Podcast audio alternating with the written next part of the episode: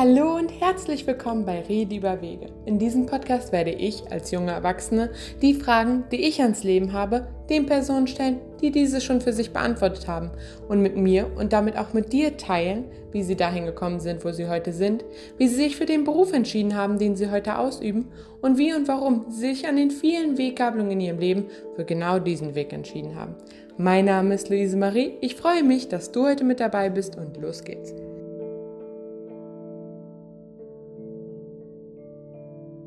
Hallo und herzlich willkommen zurück. Heute im Interview Alexander Koblitz, Geschäftsführer und Architekt im Architektenbüro Kleier Koblitz Letzel Freivogel Architekten hier in Berlin.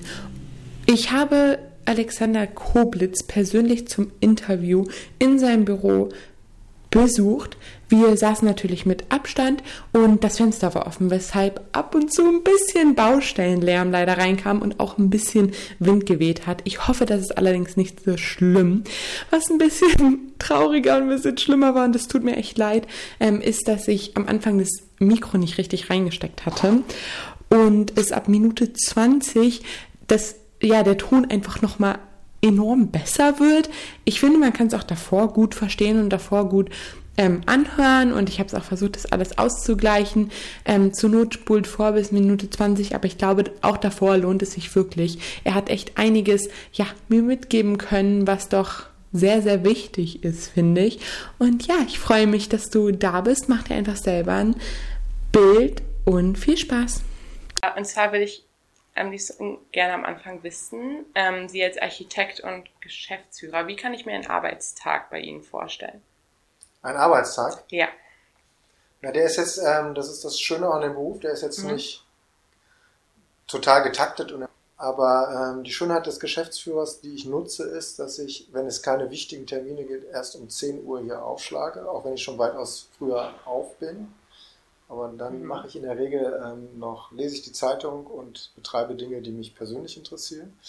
wenn ich dann hier bin, ähm, ist der Alltag so eigentlich schon relativ ähm, unterschiedlich, je nachdem, an was für Projekten ich sitze. Entweder ich bin hier, das ist Teil meiner Tätigkeit hier im, schon im Kreativbereich tätig, also ich bin hier verantwortlich für die Wettbewerbsentwürfe mhm. und für die, für die Gestaltung vieler Dinge. Das heißt, ich bin ganz stark involviert in diese Prozesse. Das sind drei, vier, fünf Projekte, an denen ich hier, für die ich verantwortlich bin im Büro.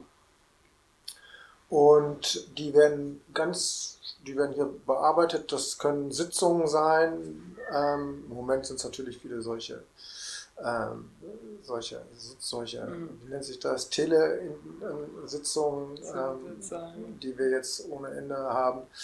Ähm, es bedeutet Arbeiten am Arbeitsplatz mit Mitarbeitern. Es können Besprechungen hier im, im ähm, in dem Besprechungsbüro hier sein. Es können gelegentlich ähm, Baustellenbesuche sein oder es sind Auswärtstermine, wo ich letztlich ähm, zu den jeweiligen Projekten, die wir nicht in Berlin haben, fahren muss. Ähm, es kann sein, dass ich, ähm, wie gesagt, ähm, Besprechungen außerhalb des Hauses habe. Ich versuche das meiste allerdings hier im Büro zu haben. Und das geht dann mit einer Mittagspause, die wir auch sehr kategorisch einhalten. Mhm. Ähm, geht das bis abends um 19 Uhr und dann fahre ich wieder nach Hause und mhm. kümmere mich um die Familie. Okay. Was macht dir am meisten Spaß? Na, am meisten Spaß macht genau, eigentlich so finde ich, auch die Kernkompetenz des mhm. Architekten, das Entwerfen und Gestalten. Das mhm. heißt also die erste Leistungsphase heißt es bei uns und ähm, wo man quasi ähm, das Grundsätzliche eine Aufgabe erstmal löst. Wie sieht das mhm. Haus aus? Wo steht es? Ähm, wie ist städtebaulich eingeordnet? Wie ist die innere Organisation des Hauses? Wie schaut das Gebäude aus? Das ist das, und das ist in der Regel so, wie wir es hier praktizieren, sind es Wettbewerbe, an denen wir teilnehmen. Das ist ähm, das, was mir mit Abstand am meisten Spaß macht. Mhm. Ist es nervenziehend bei Wettbewerben immer mitzumachen? Natürlich. Das ist ähm, also da muss man eine gewisse Konstitution für haben, sich dem auszusetzen, weil es natürlich einerseits immer wieder mit ähm, einer sehr starken Taktung und auch vielen Arbeitsstunden zu tun hat. Also ich sitze auch viele Wochenenden dann hier, die, mhm. das letzte Wochenende vor Abgabe eigentlich fast immer noch an den Wettbewerben mit. Und ähm, es ist natürlich immer ein gewisser Druck, dass man auch dieses Spektrum dann auch rechtzeitig abgedeckt hat. Und dann ist natürlich denn die nächste Ebene, das ist natürlich die Entscheidung, wenn sie dann nicht zu, einem, zu den eigenen Gunsten ausfallen, natürlich immer wieder genauso schmerzhaft ist wie am ersten Tag. Mit anderen Worten, wenn man mhm. keine Prä Prämierung bekommt, ähm, das ist schon total frustrierend. Ja, glaube ich. Okay. Äh, ich würde gerne in der Zeit ein bisschen zurückspringen, in die Zeit, wo sie, du selber Abitur gemacht hast.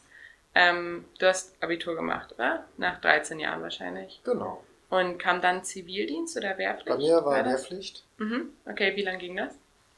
Und das war ja damals, ich war, ähm, das waren diese 15 Monate. Mhm. Okay. Also, das war genau so, dass man eigentlich sein, hat das Abitur gemacht, dann gab es noch einen längeren Sommerurlaub und dann ging es eigentlich zu, in meinem Fall zur Bundeswehr, was fürchterlich war. Mhm. Und okay. dann hatte das irgendwann wieder ein Ende gefunden und dann fing man an zu studieren. Mhm. Hat dich die Zeit da geprägt? Bundeswehr? Bundeswehr? Ja, mhm. schockierend. Ja. Das mein Menschenbild nachhaltig verschlechtert. Ja. Ähm, und es ist eine schon eine interessante Erfahrung, weil es natürlich eine erste Erfahrung ist, wo man außerhalb seiner eigenen sozialen Blase war. Also mhm. ich konnte mir gar nicht ähm, diese Art von Niedertracht, die Menschen in der Gruppe so leitet, konnte ich mir gar nicht vorstellen, mhm. weil ich eben wohlbehütet aufgewachsen bin. Und auch die ganzen Mechanismen eines solchen Apparats, der natürlich total autoritär strukturiert ist, ähm, war außerhalb meines Vorstellungsvermögens. Sonst hätte ich mich mit Sicherheit nicht dafür entschieden. Also ich wollte nur die Kürze der Zeit, ich wollte nicht ähm, 21 Monate, das war, und da ich ein totaler Hypochonder bin, konnte ich mir auch nicht vorstellen, irgendwie auch in Pflege oder sonst was Dienst zu geraten, weil mich okay. das zu sehr mitgenommen hätte. Also insofern war das ein bisschen so der leichte Weg, aber im Nachhinein natürlich auch erschütternd und ähm, mhm. insofern war es schon prägend. Mhm. Kannst du dich daran erinnern, was du in der Zeit davor oder danach ähm, gedacht hast, wie deine Zukunft beruflich aussieht? Gab es da einen Plan? Ja, wollen wir sagen, ich hatte immer den Plan schon sehr früh, schon. Ich wusste schon eigentlich ab meinem 10., 12. Lebensjahr, dass ich Architekt werden wollte. Oh, okay, wirklich. Also ähm, ich wusste immer, dass ich das machen wollte, ohne dass ich natürlich eigentlich eine Vorstellung davon hatte, was ähm, Architektur jetzt als Berufsbild sein könnte. Aber es klang immer danach, dass man irgendwie zeichnet, dass man Modelle baut, dass man Häuser baut und all das. Das ähm, fand ich immer vielversprechend, schon als Junge. Das hat mich auch interessiert. Damals noch eben auch, weil der Vater mit einem viel Städtebesuche gemacht hat, mhm. Burgen angeschaut, Kathedralen angeschaut. Also immer so ein Interesse für, für Stadt, für Urbanität. Das hat mich immer interessiert. Aber ähm, das hat man dann auch studiert und das hat auch großen Spaß gemacht. Aber wie eigentlich das Berufsbild ist, das da hat man keine Vorstellung, das interessiert einen in dem Lebensalter auch nicht, mhm. muss man dazu sagen. Okay. Auch nicht, was, ähm, was man, unter was für wirtschaftlichen Bedingungen man dann arbeitet. Sowas. Dafür ist man auf eine Art auch viel zu naiv und mhm. das ist ja auch gut so, dass man das nicht genau alles weiß. Mhm. Also, ich glaube, das wüssten die wenigsten, dass sie jetzt ein klares Berufsbild hätten, wie eigentlich der Alltag eines mhm. Berufes aussieht. Das ist auch nicht vorhersehbar, finde ich. Das ist dann auch immer eine andere Vorstellung. Genau. Ähm, kannst du dich denn daran erinnern, dass du irgendwie dann viel gezeichnet hast? Ich habe sehr viel gemalt. Ich habe immer viel gemalt und gezeichnet. Das wurde auch von meiner Mutter, solange sie noch lebte, die ist ja früh verstorben, immer mhm. gefördert. Mhm. Also ich habe viel, viel gezeichnet und gemalt.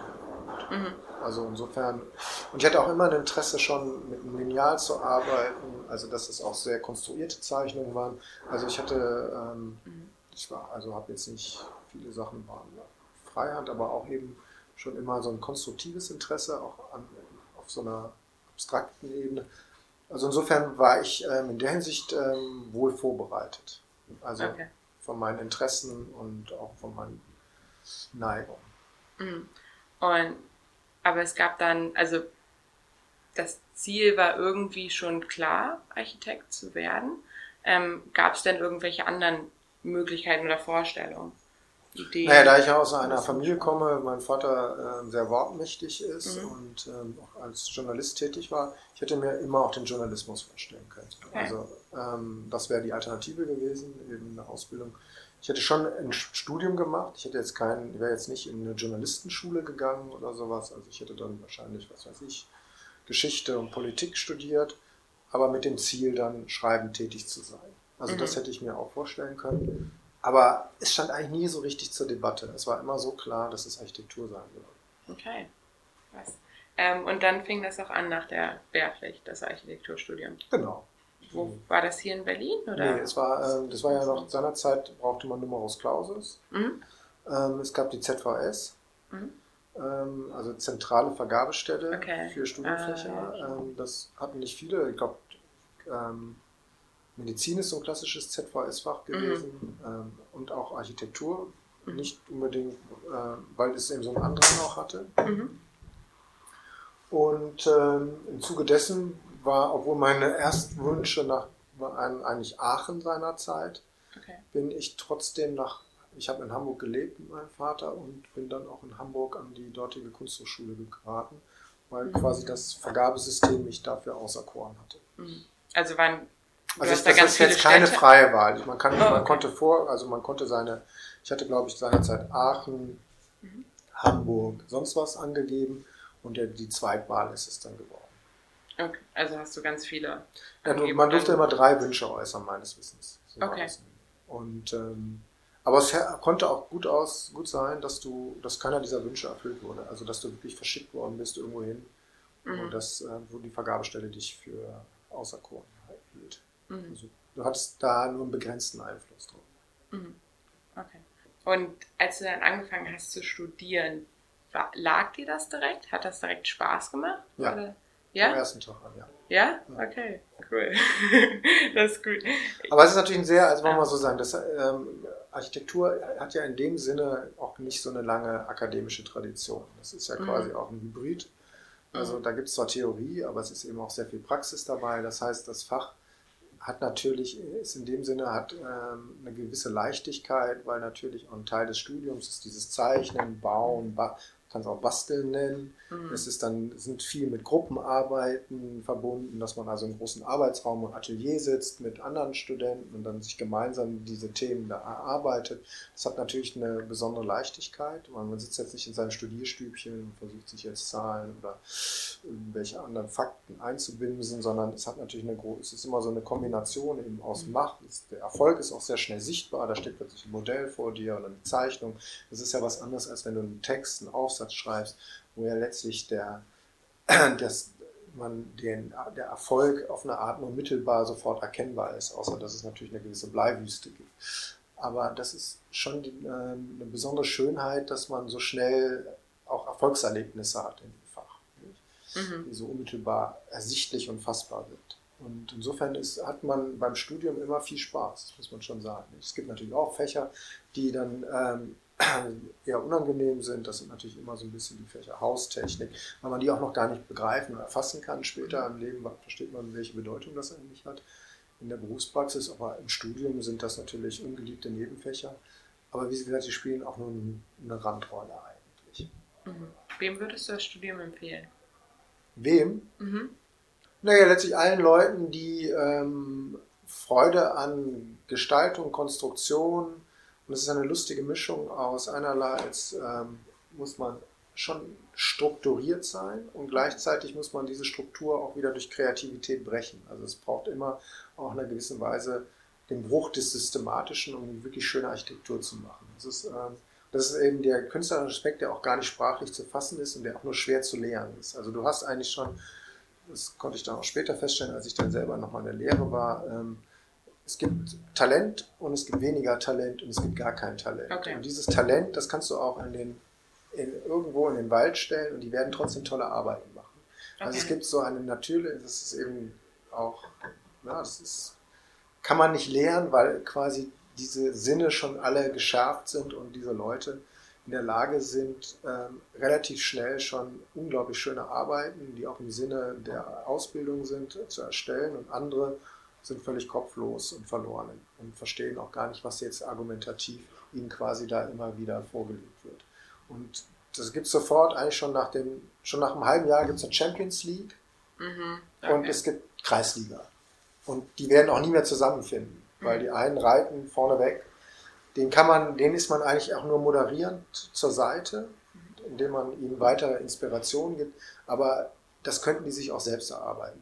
Hochschule ist eigentlich eher nur eine Zusammenkunft und ist natürlich eine, auch eine Art von, wo Initialzündungen gemacht werden, weil man eben den Leuten noch Angebote macht.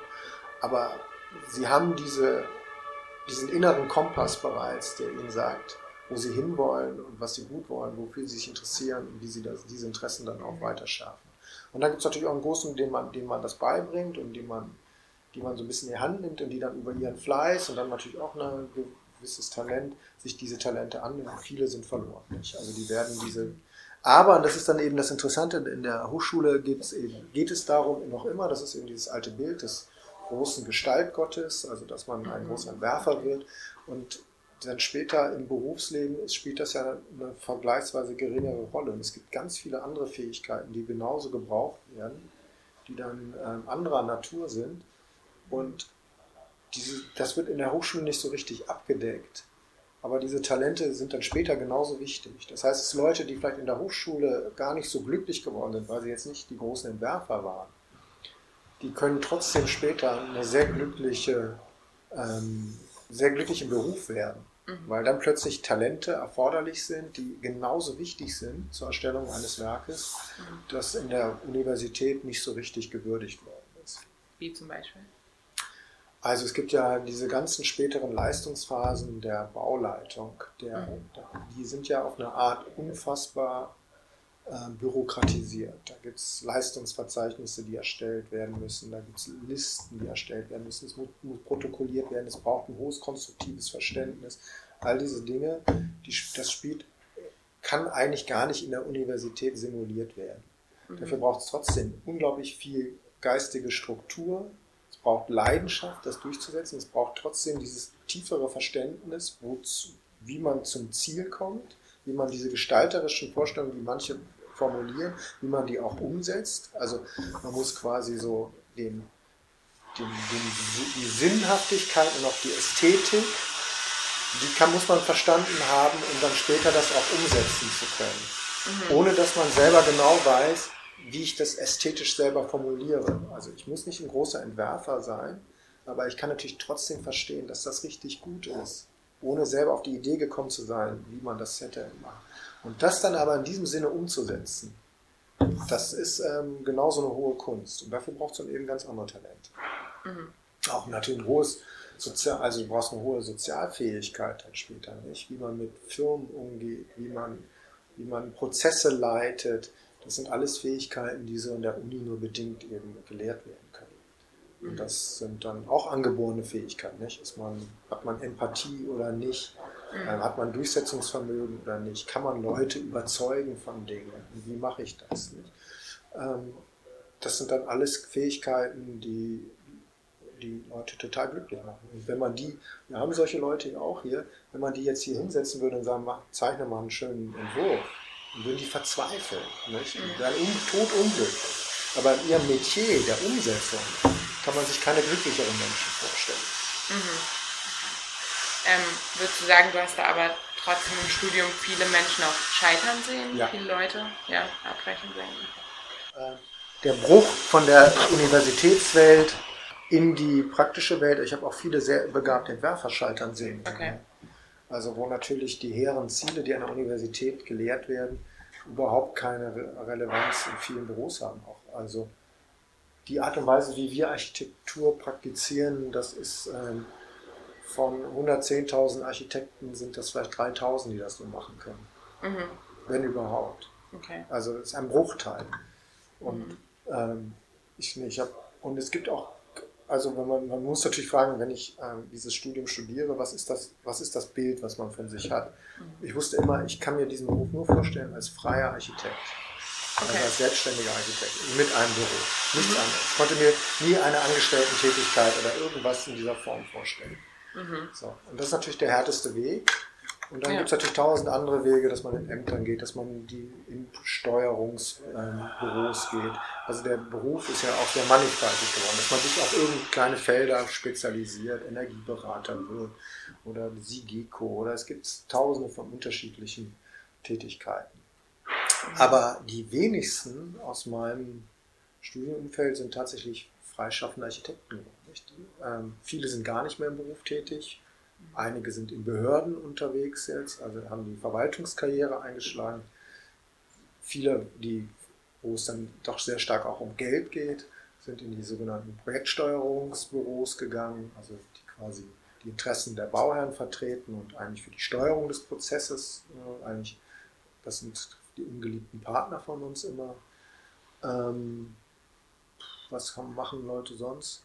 Dann gibt es natürlich diese Spezialisierung, dass Leute in die eigene Büros die dann nur noch Visualisierung machen, mhm. andere machen Energieberatung, ähm, andere, es gibt Leute, die dann so ein bisschen ins Industriedesign gegangen sind. Ähm, dann gibt es natürlich Leute, die in die Firmen gegangen sind, in die Baufirmen, in die größeren und dort in den ähm, Projektabwicklungen und in den, auch in den Konstruktionsbüros sitzen. Also der Beruf ist dann breit, mhm. Aber das, wofür man eigentlich ausgebildet werden, sind daran gehen eigentlich die wenigsten. Nicht? Würdest du sagen, dadurch, dass ähm, du vielleicht auch die Rückmeldung, die positive Rückmeldung bekommen hast, wurde der Berufswunsch dann klarer? Was, was man so Im, naja, im Studium. Also wenn eben auch viele halt so im Mittelfeld geschwommen sind, gehe ich ja, mal davon aus, dass du eigentlich gut warst. Und ich war schon gut, ja. Ja, dass du und, auch die Rückmeldung bekommen hast, vielleicht.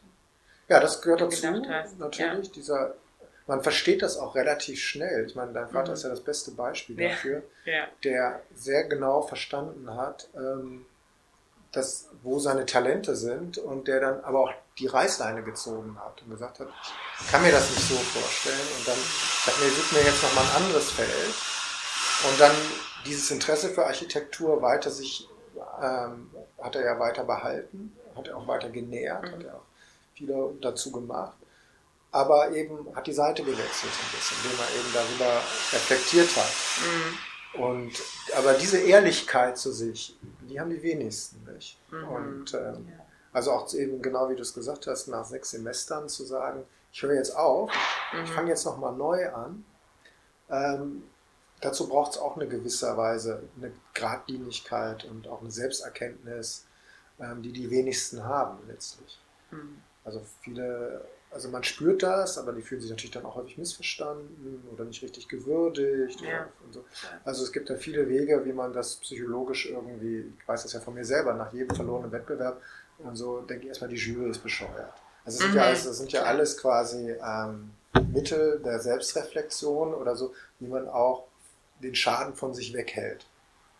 Und das begleitet einen natürlich auch im Studium. Aber ähm, ich habe trotzdem natürlich auch viele Leute gesehen, die weitaus begabter waren als ich. Mhm. Aber die, ähm, die, denen eben so genau, vielleicht auch so diese, dieses, diese, die vielleicht auch sensibler waren oder denen, die, denen das mhm. mehr zu Herzen gegangen ist, auch die quasi, weil ja Architektur ja ein permanenter Kampf ist und auch ein, man kann es auch bis zu eine permanente Erniedrigung. Also je älter du wirst, desto Trotzdem musst du dich ja quasi immer wieder irgendwelchen Gremien aussetzen und diese Gremien können sehr, sehr hart sein, auch in Urteilen. Man muss es jetzt nicht ja. besonders wertschätzend, wie die mit einem umgehen. Und da brauchst du natürlich auch einen inneren Abstand, beziehungsweise auch so einen, ähm, so einen, so einen, so einen Schutzfilm, den man um sich aufbaut. Mhm. Und viele können das vielleicht gar nicht oder wollen das auch gar nicht. Und die versuchen natürlich dann auch diesem Berufsfeld dann wieder zu entrinnen, nicht? obwohl sie eigentlich unfassbar talentiert dafür sind. Mhm, Aber ja. die quasi die, die, die Härte dieses und auch die, den, den fehlenden Respekt dir gegenüber einfach nicht ertragen können. Mhm, ja. Ja, ich weiß auch, ich habe meinen Vater halt gefunden. Dann kam dein Name halt direkt. Und ja, er ist Architekt und dann kam halt auch lange nichts. Da hat er mir erstmal überlegt und war so, ich weiß es gar nicht. Und dann meinte er eben auch, da waren welche, die schon talentiert waren, aber keine Ahnung, was die heute machen oder die arbeiten was ganz anderes und ja. Na, ich glaube, Danis äh, Jahrgang kenne ich ja auch ein bisschen. Mhm. Ähm, da ist schon aus manchem was geworden. Mhm. Aber trotzdem ist natürlich der Bruchteil von 150 Studenten, die anfangen. Ich weiß nicht, was Tim mhm. Jahrgang 89 oder 90 mhm. war das, glaube ich. Also ja, 89, 90. Keine Ahnung. Also es ist ein Bruchteil, der, mhm. den man jetzt quasi gibt ganz viele, die natürlich irgendwo in irgendwelchen ja. ähm, Firmen arbeiten, Verwaltungen arbeiten, aber natürlich auf eine Art namenlos sind. Nicht? Also die tauchen jetzt im mhm. Alltag kaum noch auf. Und dann gibt es natürlich, es sind die Leute, die natürlich so einen erfolgreichen Büro betreiben oder, oder in irgendwelchen, ähm, was weiß ich, äh, es gibt ja auch diese ganzen Bauherrenvertretungen, die relativ prominent sind. Ähm, dann auch Firmen wie Dries und Sommer, die also quasi auch solche Verfahren steuern, die sind dann häufig genauso im Mittelpunkt wie eigentlich der, die Architekten, die die eigentliche inhaltliche Arbeit machen. Mhm. Davon gibt es eben ein paar, die, die, von denen hört man. Und der Rest ist natürlich so dieses fleißige Arbeitsvolk, das namentlich jetzt auch nicht so mhm. leicht zu googeln wäre. Mhm. Ja. Also das ist schon so. Ja. Nein, das, also aus meinem Jahrgang bin ich, glaube ich, mit zwei anderen der einzige ähm, mhm. Und das ja. sind aber auch eher Leute, die dann so kleine Sachen machen, also die man jetzt, man, die zwar sehr schön sind, aber die natürlich ähm, auch im kleinen Rahmen mhm. entstehen. Nicht? Das sind kleine Büros mit drei, vier Leuten, wenn überhaupt. Ja. Na gut, euer Büro ist halt auch recht groß. Das ist vergleichsweise, ja, wir sind gelten als ein mittelständisches Architekturbüro. Mhm. Ähm, zurück zu deinem Studium. Du hast doch auch in London studiert. Wie lange war das? Zwei Jahre. Zwei Jahre, okay. Ähm, wie kam es dazu? Ähm, das war eigentlich auch für mich relativ klar. Ähm, was, also ich habe ja in Hamburg begonnen. Ich mhm. fand das Studium da interessant, fand es aber dann irgendwann auch nach zweieinhalb Jahren begrenzt. Okay. Und ähm, wusste immer, dass ich eine Auslandserfahrung haben wollte. Ähm, war immer anglophil. Also es mhm. war immer das EU-Land, das mich am meisten interessiert hatte. Ich konnte auch mal schon sehr gut Englisch. Und deswegen war für mich sehr, sehr klar, dass ich äh, nach England gehen würde. Und äh, eigentlich wollte ich eine kleinere Stadt und dann hat sich London ergeben. Ähm, das hing davon ab, dass mir dort die Universität am besten gefallen hatte, auch der Arbeitsraum. Und irgendwie hatte ich das Gefühl auch bei den, äh, ich habe mir dort die Arbeiten so des, der Diplomjahrgänge angeguckt, als ich dann zu dem Zeitpunkt auch in London war und dachte, da will ich unbedingt hin. Und dann hatte ich auch das Glück, dass ein enger Studienfreund mitgehen wollte und dass wir also auch zu zweit dahin gegangen sind, was natürlich auch ganz komfortabel ist. Also ein Stück Vertrautheit auch dabei war. Und, ähm, und, ursprünglich wollten wir nur ein Jahr da bleiben und dann wieder zurück. Und dann war das aber so gut, mhm. dass wir da geblieben sind. Aber eben auch mit, dem, mit der Erkenntnis, dass dieses Studium, wenn wir denn diesen, wir haben dort quasi schon BA Master, wir hatten das Vordiplom und haben dort aufgesattelt und haben Masterkurs teilgenommen mhm. und dass dieser Masterkurs gleichwertig mit einem deutschen Diplom wäre. Und wir wussten also, wir würden dann eben auch einen Abschluss dort bekommen. Mhm. Und deswegen haben wir das dann auch gemacht. Und ich wollte eigentlich nochmal aufsatteln und dachte, dann mache ich auch noch ein deutsches Diplom, weil ich so schnell dann gewesen bin. Ich wollte eigentlich noch ein bisschen länger studieren, schon mhm. sofort in die Bürowelt. Ähm, das konnte ich dann aber eigentlich nicht mehr machen. Man zurück in dieses etwas verelendete deutsche Studiensystem mhm. verglichen mit diesem unglaublich rasanten und eigentlich auch so spritzigen Studium, was ich da in London gemacht habe, konnte ich mir das dann auch nicht mehr vorstellen. Und mhm. dann habe ich mich entschieden, nach Berlin zu gehen und mal zu schauen, wie das hier in diesen Bürowelten ist. Okay, okay. Und wie war es dann hier in den Bürowelten? Schlimm.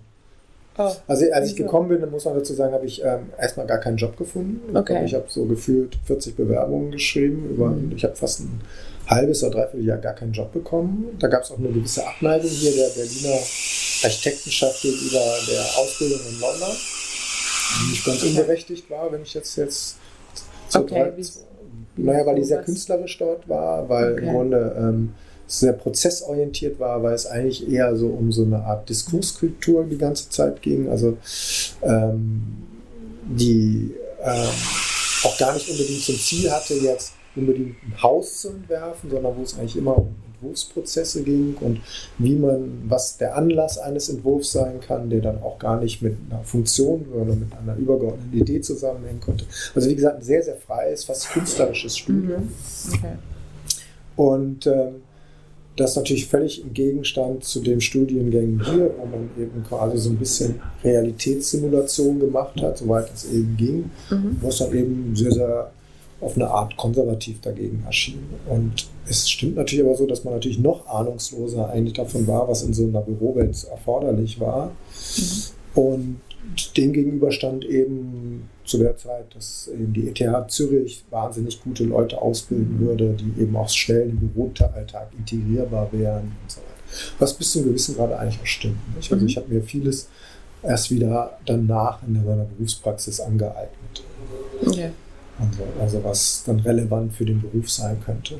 Mhm. Okay, du hast dann also was jetzt in Berlin und hast dann diese ganzen Bewerbungen geschrieben. Und, und dann hatte ich irgendwann mal Glück, dass ein alter Studienfreund von mhm. mir, der weitaus älter war als ich, zehn Jahre, war der älter, und der für mich auch in Hamburger Zeiten wichtig war, weil der mir quasi schon vieles beigebracht hat dort mhm. auch, weil er einfach erfahrener war. Der ist ein ausgebildeter Tischler gewesen. Der hat schon in so einer großen Innenarchitekturbüro gearbeitet und darüber eigentlich erkannt, ich will eigentlich selber nochmal Architektur studieren. Und hat dann in Windeseile nebenher, neben seiner Arbeit auch Architektur gemacht. Okay. War aber deswegen eigentlich für mich auch nochmal so ein guter Ausbilder für so ganz praktische Dinge, wie man zeichnet, wie man konstruiert, wie man, wie man überhaupt so diese ganze Handwerklichkeit, wie man Modelle baut und so. Der war eben Meister da drin. Mhm.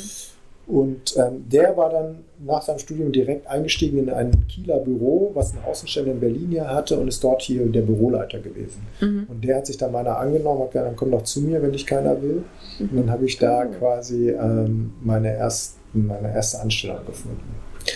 Und das war aber auch fürchterlich eigentlich. Okay. Das hat mich total angeödet. Ich mhm. habe dann aber mit ihm immer mal gelegentlich schon Wettbewerbe gezeichnet. Und ähm, war aber eigentlich totunglücklich, muss ich schon sagen. Also ich mhm. fand dass dieses okay. Reinkommen in diese Berufswelt extrem hart, muss ich schon sagen. Hast du an der Berufswelt oder im Berufswunsch gezweifelt? Ja.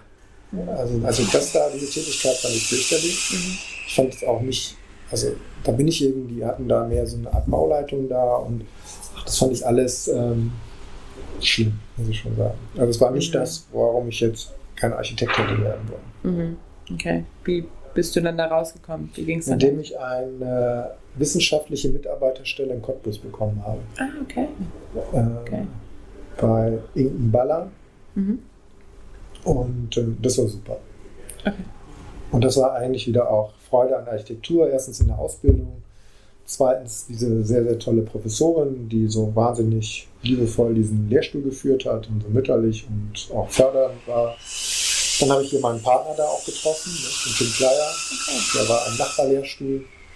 Und dann haben wir da gemeinsam angefangen, Wettbewerbe zu zeichnen und das relativ schnell erfolgreich. Mhm. Da war eigentlich, zeichnete sich ab, dass wir wohl mal gemeinsam ein Büro machen würden. Mhm. Und das war so für mich die Rettung. Also okay. dieses Vorstellung jetzt so vom Büro zu Büro da in, zu Berliner Zeiten und dann irgendwelche irgendwo so also in dritter Reihe mitzustricken an irgendwelchen Projekten, das war entsetzlich auch keine Vorstellung. Ja, und dann hast du Tim Kleier schon getroffen und dann ging das von da weiter. Genau, dann haben, wir, dann haben wir das Glück, dass wir hier dieses Haus, was wir inzwischen ah, okay. dahinter dir Panterei, Aha. also da, nicht das, sondern dahinter, Ach, das rote, da, diese Bude, okay. die haben wir quasi dort bekommen. Ähm, also, also da haben uns zwei Professoren, seiner und die Baller, haben uns gefördert und haben, wussten damals aber auch nicht genau, auf was sie sich da einlassen. Da gab es eben diese Anfrage mhm. an jemanden, ob man denn mal hier so einen Entwurf machen solle. Und da dachten wir, das ist wieder so eine typische Anfrage, das versackt dann, haben mhm. wir das gemacht und dann sollte das plötzlich auch entstehen. Und dann ist es auch entstanden in kürzester Zeit. Und das war eigentlich so, das ist quasi so der, die, der, das Initial für dieses Büro gewesen. Also wir konnten nicht nur damit dieses Haus bauen, wir haben im Grunde damit auch eine Referenz gehabt. Wir haben dann auch damals ein sehr, sehr gutes Honorar dafür verdient und dieses Honorar haben wir aber nicht irgendwie in ähm, ein repräsentatives Auto gesteckt oder mhm. in eine lange Weltreise, sondern das war quasi unser, unser, im Grunde so unser Fundus, von dem wir dann anderthalb oder zwei Jahre gezehrt haben, indem mhm. wir immer wieder versucht haben, über Wettbewerbe was zu akquirieren, bis wir dann tatsächlich mit einem Wettbewerb auch Erfolg hatten. Okay. Mhm. Würdest du sagen, da gehört eine Handvoll Glück dazu Ganz oder viel. war das auch? Ganze okay. Leben ist nur Glück. Okay. Also es ist absolut unsteuerbar. Also sowohl mhm. wie dass man jetzt, dass man in dieser dort, dass ich bei dieser Frau dort, bei der Baller, diese wissenschaftliche Assistenz bekommen mhm. habe, das ähm, war ein Riesenglück weil sie so toll war und weil es irgendwie ein unglaublich schönes Arbeitsumfeld war, was einem auch nochmal Lust auf Architektur gemacht mhm. hat. Das Glück, so einen Partner zu finden, mhm. das Glück, diesen Auftrag zu bekommen, das Glück, irgendwo dann auch mal wieder einen Wettbewerb zu gewinnen, was absolut nicht. Mhm. Ähm, also was das Einzige, was man sagen kann, was ähm, wir haben uns natürlich immer angestrengt. Das ist jetzt nicht irgendwie okay. vom Himmel ja. gefallen. Also da steckt auch ähm, viel Lebenszeit in allem. Mhm. Man kann natürlich sagen, man ist ganz häufig gescheitert an solchen Wettbewerben. Nichtsdestotrotz hat man natürlich auch was wieder Erkenntnisse daraus gezogen. Man hat sich eine Routine erarbeitet, man hat sich ähm, auch ein dickes Fell erarbeitet, dass man mhm. das nicht, also dass man dann, auch wenn das letzte Verfahren wieder gegen die Wand gefahren ist, dass man sich einfach hingesetzt hat, das nächste Ding gezeichnet und so weiter. Also diese, diese Art der Routine, die hat man sich da alles erarbeitet, aber dass es dann auch funkt und auch klappt, ist Riesenglück. Ich kenne so viele Kollegen, die ähnlich begabt wie wir sind, ähnlich talentiert, genauso viel Ehrgeiz, genauso viel Zeit und die haben eben das Pech gehabt von zehn zweiten Preisen. Nicht? Mhm. Ja. ja. Und es muss eben mal ein erster dabei sein. Nicht? Mhm. Und ähm, als wir das Größte, also das, das ist eigentlich hier so die, die Wiege unserer, die, die, Größe dieses Büros dann irgendwann mal ermöglicht hat. Okay. Ähm, das ist eben wirklich sehr, sehr großes Bauvorhaben hier für die BAM Mhm. Da, da, als ich mich da bei dem Preisrichter, den ich dann irgendwo nochmal getroffen habe, bedankt habe, meinte er, dann bedanken sich beim Falschen. Mhm. Äh, Wenn es nach mir gegangen wäre, hätten sie den zweiten Preis bekommen. Okay. Und da sieht man eben, wie haarscharf mhm. sowas sein kann. Nicht? Es hätte nur der zweite sein müssen. Und es wäre dann erstmal wieder ewig nichts passiert. Ja, krass. Also, da, und wie häufig wir von Prämierung wissen, dass man erstmal gar nicht im engeren Feld ist, dann wendet sich plötzlich die das Feld, die Seite, dann plötzlich kommt man ins Visier und Blick schärft sich und dann kann man sogar mal, kriegt man plötzlich den ersten. Das ist, sind totale Zufälle. Mhm. Die Zusammensetzung eines jeden Gremiums ist immer wieder anders. Mhm. Ich bin mir sicher, wenn über, die gleiche, über das gleiche Verfahren unterschiedliche Jurys gehen würden, würden immer unterschiedliche Preise auch prämiert mhm. werden. Also man ist, gibt, insofern ist extrem viel Glück dabei. Mhm. Ja. Nur die Beharrlichkeit ist das, was dieses Glück dann vielleicht irgendwann auslöst. Mhm. Ich wollte gerade fragen, wie war denn, also diese Anfangszeit, war das einerseits irgendwie diese Angst, dass es nicht funktioniert oder war da vor allem auch überwiegend dieses, jetzt geht das irgendwie in eine Richtung, die ich eigentlich möchte? Ja, das war, wusste man schon, es sollte mhm. in diese Richtung gehen, aber mhm. natürlich die Angst vom Scheitern war immer da. Mhm. Ja. Die ist auch jetzt noch da. Also das ist natürlich, das begleitet einen Freiberufler immer. Also mhm. ähm, wenn man mal zwei Jahre jetzt alles gegen die Wand fahren würde, dann wäre man schon nervös. Also das kann man schon sagen. Also es gibt ja in dem Sinne kein so ein Konzept, dass wenn man sich irgendwo mal was gemacht hätte, dass man damit etabliert wäre. Das, diese Zeiten sind längst vorbei. Also, mhm. also, hier ruft jetzt keiner an und sagt, bauen Sie mir ein Haus. Also das, wir müssen das schon proaktiv alles Klar. angehen. Mhm. Also, ähm, wie ist das so, da auch die Verantwortung für viel mehr Leute als sich selber auf einmal zu haben? Das ist, weil das gehört irgendwie dazu. Also, mhm. wenn es schief gehen würde, dann würden die eben woanders unterkommen. Nicht? Mhm. Also, man fühlt sich für die alle verantwortlich, man will die auch alle hier halten, weil man die schon ganz lange bei sich hat, alle. Mhm. Aber das ist jetzt, man wüsste ja nicht, man wüsste bei allen, dass die ja jetzt nicht dann vor dem Hungertuch stehen. Also mhm. der Markt ist so okay. gut. Also die würden hier alle mit Kusshand woanders genommen werden. Also ich okay. finde mich jetzt yeah. dafür nicht verantwortlich. Ne? Okay, verstehe. Ähm, wann habt ihr euch dann zusammengeschlossen mit den anderen drei sind es noch, ne? Ich sehe da gerade Ach so, Kleier Koblitz. Ja, das ist ja. Freivogel, äh, ah, okay. Freivogel Zwei sozusagen. Okay. Eigentlich sind wir nur Kleier Koblitz. Ah, okay. Das andere ist eine strategische Verbindung. Mhm. Die sitzen in, in Nürnberg Ah. Wir teilen uns Referenzen. Mhm. Und ähm, Nadja wollte mal nach Berlin kommen. Wir mhm. haben dieses Bauvorhaben gemeinsam gewonnen mit den Referenzen, aber wir haben es hier in Berlin gezeichnet, also ich. Mhm. Und ähm, dann ist sie aber Professorin geworden in Nürnberg mhm. und Gabo ist nach ist ein Deutsch-Ungar, der ist nach Ungarn mal zwischenzeitlich abgezwitschert, mhm. weil ihn das deutsche Bauwesen so genervt hat. Das hat ihn Herr Orban wieder zurückgebracht nach Deutschland, weil es noch schlimmer dort ist in Ungarn als hier. Okay. Und die sind ein Paar und leben in Nürnberg. Wir arbeiten gelegentlich immer mal an Verfahren zusammen, aber eigentlich sind zwei, zwei unabhängig oder autonom funktionierende Büros. Ah, so. Also wir sind hier Kleier Koblitz in Berlin, letzte Freivogel sitzt in Nürnberg. Mhm. Okay. Aber wir profitieren gegenseitig von den jeweiligen Referenzen. Mhm. Okay. Ähm, ihr habt dann, also nochmal so ein bisschen zu dem Weg von euch beiden zu einem größeren Büro. Ähm, also du meintest gerade schon, dass es alles immer ein bisschen äh, halt immer eine Gefahr ist und immer eine Angst ist. Aber wie wurde das dann größer? Kam das dann Wettbewerb für Wettbewerb genau. oder? Ja, okay. Und aber da war kann, Wettbewerbserfolg. Mhm. Aber da kam nicht irgendwann so ein mehr sicheres Gefühl auf? Eine gewisse Sicherheit schon, mhm. ähm, weil man die, so ein bisschen das Gefühl hat, dass man regelmäßig in den Rängen ist. Mhm. Aber ähm, man weiß schon, dass man sich anstrengen muss.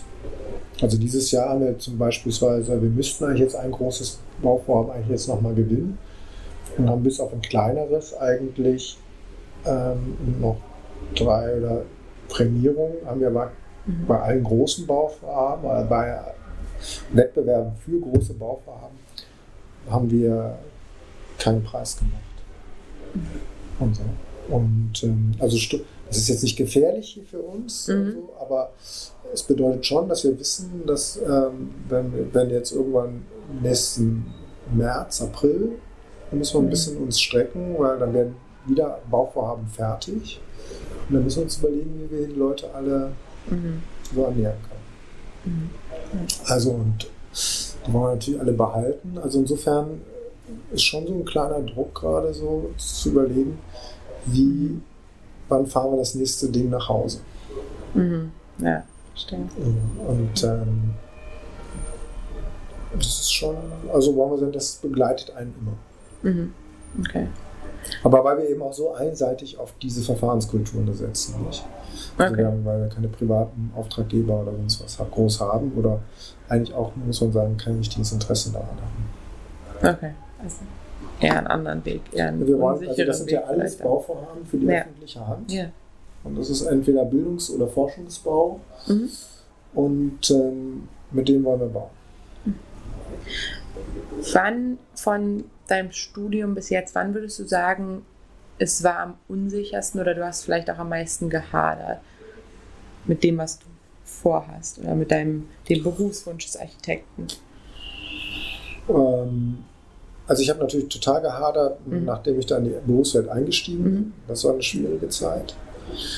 Und bevor wir dieses Ding gewonnen haben, diese zwei, mhm. also wir haben das Ding fertig gemacht und dann haben wir, das mhm. hatten wir fertig gemacht 2002, glaube ich. Dann hatten wir noch so eine kleine Schule, die irgendwie gewonnen, an der wir rumgebastelt haben, so ein anderes Ding. Und da war das, das war schon mühselig so. Das war alles ein bisschen mhm. klein, man war zusammen, man hatte zwei Mitarbeiter, das war. Und da gab es irgendwie nicht so den Sprung nach vorne. Mhm. Das war irgendwie, das war auch eine Zeit, wo man so ein bisschen dachte, ach Gott, wie mhm. soll das eigentlich werden? Mhm. Also, und eigentlich richtig, also wo man jetzt sagen kann, seitdem gibt es so eine Kontinuität und es läuft eigentlich alles ziemlich gut seit diesem Bauvorhaben. Trotzdem gibt es natürlich okay. immer wieder Wellen und es gibt auch große, trotzdem natürlich große Frustwellen, wenn man wieder zwei, drei Verfahren gezeichnet hat, mhm. die, von denen man sehr, sehr überzeugt war und dann ist man wieder nicht in die Ränge gekommen. Mhm. Also das ist eigentlich wie am ersten Tag, dass, äh, ja. dass man erstmal so eine Woche dafür braucht, bis man das wieder so verdaut hat und dann mhm. geht man in, das, in die nächste Sache. Mhm. Es ist auch so, dass man, man mental brauche ich immer irgendwie zwei Lose in der Trommel oder so. Nicht? Also das heißt also, ähm, am schlimmsten ist, ein Verfahren gewonnen, verloren zu haben und man weiß, jetzt muss man erstmal wieder eins zeichnen, bevor man die Wahrscheinlichkeit besteht, dass man wieder Erfolg hat. Das mhm. heißt, für mich muss eigentlich, das bedeutet natürlich, dass wir jeden Monat ein Ding rausschießen, mindestens.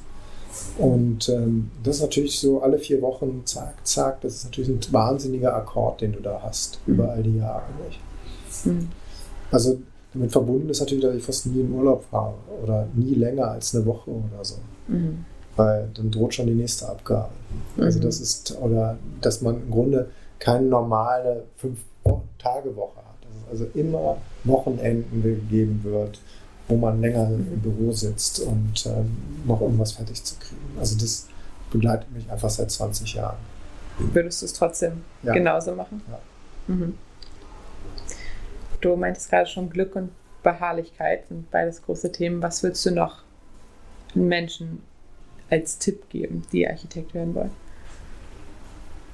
Glück, Beharrlichkeit. Ähm, man muss schon von der Sache besessen sein. Mhm. Also man muss Leidenschaft haben. Sonst wird es ein absoluter Frustberuf.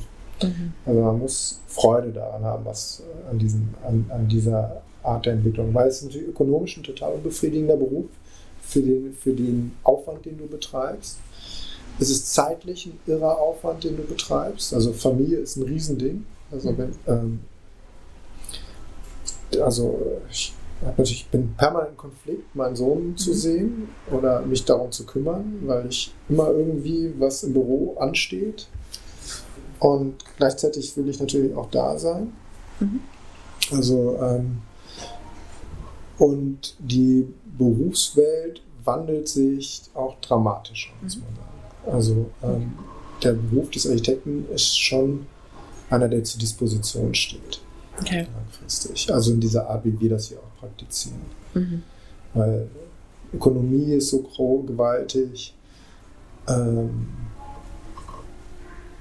der, die, der ganze Rechtshändel wird immer wichtiger und schlimmer eigentlich. Also mhm. als wir angefangen haben, diesen Beruf zu machen, wusste ich gar nicht, dass es Baurechtler gibt.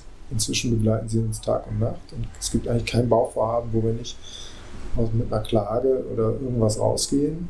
Also die, die uns oh, auch jahrelang okay. verfolgt. Haben unglaubliche Honorarstreitigkeiten die ganze Zeit, aber die im hohen sechsstelligen Bereich liegen. Ähm, also das ist natürlich alles auch eine Riesenbelastung. Und ähm, das kann man nur dadurch wettmachen, dass man so an den Inhalten dessen, was man betreibt, keine Zweifel hat. Mhm. Das, ob das viele so für sich sagen können, glaube ich nicht. Mhm. Also es ist jetzt, also ich würde es jetzt persönlich meinem Sohn nicht unbedingt empfehlen, okay. diesen Beruf zu ergreifen. Mhm. So schön er ist.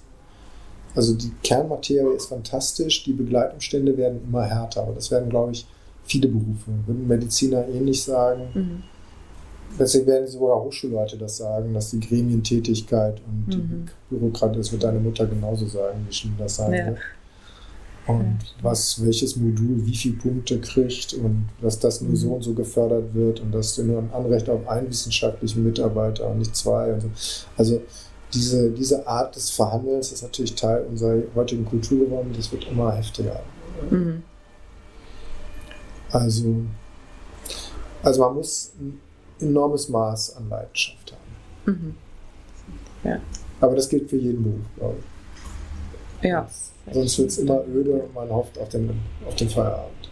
Mhm. Das ist eben das Schöne, wenn man das so betreibt wie wir, so mit all den Schmerzhaftigkeit, die das hat. Ähm, ich gucke nie auf die Uhr in meinem Leben. Höchstens, um irgendwie rechtzeitig nur woanders zu sein. Aber nie, wann hat denn das endlich ein Ende hier? Mhm. Und der Glaube, dass irgendwie das Leben nach dem Berufsalltag beginnt, das, den habe ich überhaupt nicht. Also ich behaupte ganz klar, man muss seinen Beruf so praktizieren, dass das, was man macht, absolute Priorität hat. Weil es ist die Zeit am Tag, an der du am wachsten bist, am schärfsten im Kopf und das muss intensiv sein. Weil alles andere ist Verschwendung eines Lebens. Mhm. Sehr, sehr wahr. Ich habe ähm, nur noch eine letzte Frage. Das ist auch immer dieselbe zwar, ähm, was würdest du deinem jüngeren Ich raten? Also so in meinem Alter, 19, 20, 21. Also, was würdest du ihm aus heutiger Sicht mitgeben? Also, warum so sagen, was würde ich da mitgeben? Ähm, das klingt immer so altväterlich, aber äh, weniger hedonistisch, äh, weniger außengeleitet und ähm, die Sinne für die, für die eigenen Interessen und Intensitäten schärfen. Weil ich merke natürlich hier an den vielen jungen Mitarbeitern, die hier sind, dass sie im permanenten Widerstreit zwischen ähm, Beruf und Freizeit sind. Freizeit spielt eine Riesenrolle inzwischen. Ein zentrales Thema. Man kann ja nur mehr eigentlich am Wochenende arbeiten. Alle gucken alle fünf Minuten auf ihre Handys. Ähm, alle sind sie bei Instagram oder sonst was unterwegs und haben das Gefühl, die, den anderen geht es besser, weil sie gerade an dem Traumstrand so und so liegen oder Bergklettern oder auf einer Yacht gerade liegen oder sonst was. Also ich habe das Gefühl, so diese, man muss den, den inneren Fokus finden, weil man sonst verloren geht in dieser heutigen Zeit. Also gerade durch die sozialen Medien. Das ist extrem gefährlich, finde ich. Mhm. Und ähm, Instagram ist das beste Beispiel dafür für ein extrem gefährliches Medium, ähm, weil es immer suggeriert, dass das Glück woanders ist. Das muss man schon bei sich selber finden. Und, ähm, und all das spielt dann eben tatsächlich eine geringere Rolle, wenn man mit größter Überzeugung das macht, was man macht. Und es ist natürlich von äußerster Befriedigung, und das ist natürlich schon auch das, was wir machen, wenn man sich intensiv mit einer Sache beschäftigt hat, und dann wird das auch belohnt dann die Niederlage schärft dieses Bewusstsein noch mehr, mhm. weil man sich für, diese, für den nächsten Erfolg wieder umso mehr darüber freuen kann. Und ähm, insofern würde ich das allen empfehlen. Und, das ist schwierig genug. Mhm. Sehe ich schon am eigenen Kind. Mhm. Ja. Okay, Dankeschön. Schön, dass du heute zugehört hast. Wenn dir diese Folge gefallen hat, abonniere gerne diesen Podcast für weitere Folgen und schau gerne bei den bisherigen Folgen vorbei. Schreib mir gerne, was du denkst über Instagram, da ist sich Luise Marie redet, über Facebook, Luise Marie oder Rede über Wege. Schreib mir gerne eine E-Mail, redeüberwege.web.de und schau gerne auf meinem Blog vorbei. Da gibt es auch immer wieder Blogposts zu den jeweiligen Folgen und zu anderen Themen, redeüberwege.de. Ich hoffe sehr, dass es dir gefallen hat und dass du nächstes Mal wieder mit dabei bist und bis dahin.